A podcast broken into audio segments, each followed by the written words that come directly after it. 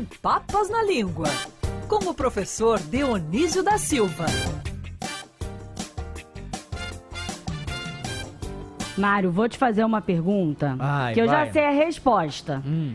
Mas vou fazer pra gente introduzir o nosso professor Dionísio da Silva. Você já pulou a cerca, Mário? Não, pô. Tá vendo? isso? Aqui ficou até sério. Não, já, Zé? Não. Zé namora. Também não, namoro também. Mas vocês sabem a origem da expressão pular a cerca? Queremos saber. Professor tá aí? Tá aí, vambora? Oi, professor, bom dia. Bom dia. Bom dia para a nossa adolescente Agatha Meirelles, para o nosso mocinho aí. Mas eu estou em São Paulo cuidando de meus livros na editora Almedina e não quero deixar de apresentar a coluna. Saúdo então nossos queridos ouvintes.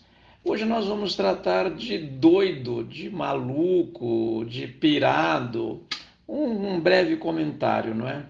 Estas palavras, elas têm origem controversa, mas elas estão presentes na língua nossa de cada dia com muita frequência. Nós dizemos de, de alguém que é doido de pedra, que é doido manso, que é doido varrido, é, às vezes dizemos que é despirocado, e isso não quer dizer que ele não tenha dita cuja no português dos palavrões. Quer dizer que ele é maluco, que ele é doido.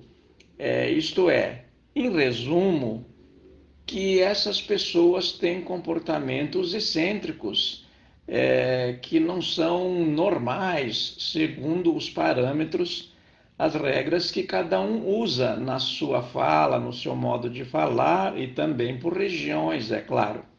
Mas em geral o significado é de louco, alienado, demente, extravagante, muito exagerado, insensato. Procure nos dicionários, os interessados vão encontrar esses sinônimos. A origem remota da palavra doido pode ser uma raiz indo-europeia que se pronuncia dói ou deu e quer dizer fumaça, porque aquele comportamento, aquela fala que nós consideramos maluca, doida, é, lembra a fumaça ou o resultado de alguma coisa com fumaça que não se pode entender direito, não se pode discernir claramente. Esta é a origem remota. E também misturou-se é, com uma palavra que designava uma ave já extinta no século XIX, ela foi extinta, semelhante ao pinguim, chamada é, dodô. E este i também dodo, era pronunciado também dodo.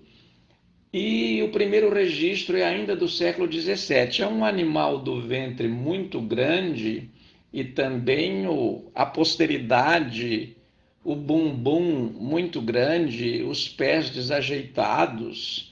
E ele não voava, se tornou uma presa fácil dos predadores e acabou sendo extinto.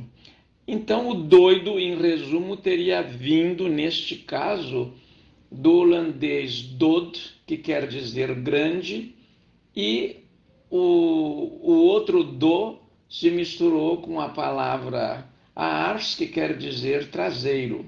Então, uma ave grande e pesada, que os holandeses chamaram assim desde o século XVII, que tinha um comportamento que a gente, que aqueles colonizadores, aqueles descobridores consideravam maluco, insensato, incompreensível, e depois serviu por metáfora para designar é, o comportamento das pessoas. É, vamos agora à frase para encerrar a, a coluninha. A frase de hoje é, mudando de assunto, pular a cerca. Ela veio da agropecuária e passou a ser aplicada e surgiu num contexto em que a vaca pula a cerca é, para se acasalar com o touro, ou o touro pula a cerca e vai lá, o que é muito mais frequente, vai lá onde estão as vacas. E daí esta comparação serviu para o português nosso de cada dia designar o adultério, a infidelidade conjugal ou a infidelidade de qualquer outro relacionamento. Ah, pulou a cerca de qualquer outro relacionamento amoroso, bem entendido. Era isso por hoje. Um grande abraço a todos vocês e até de repente.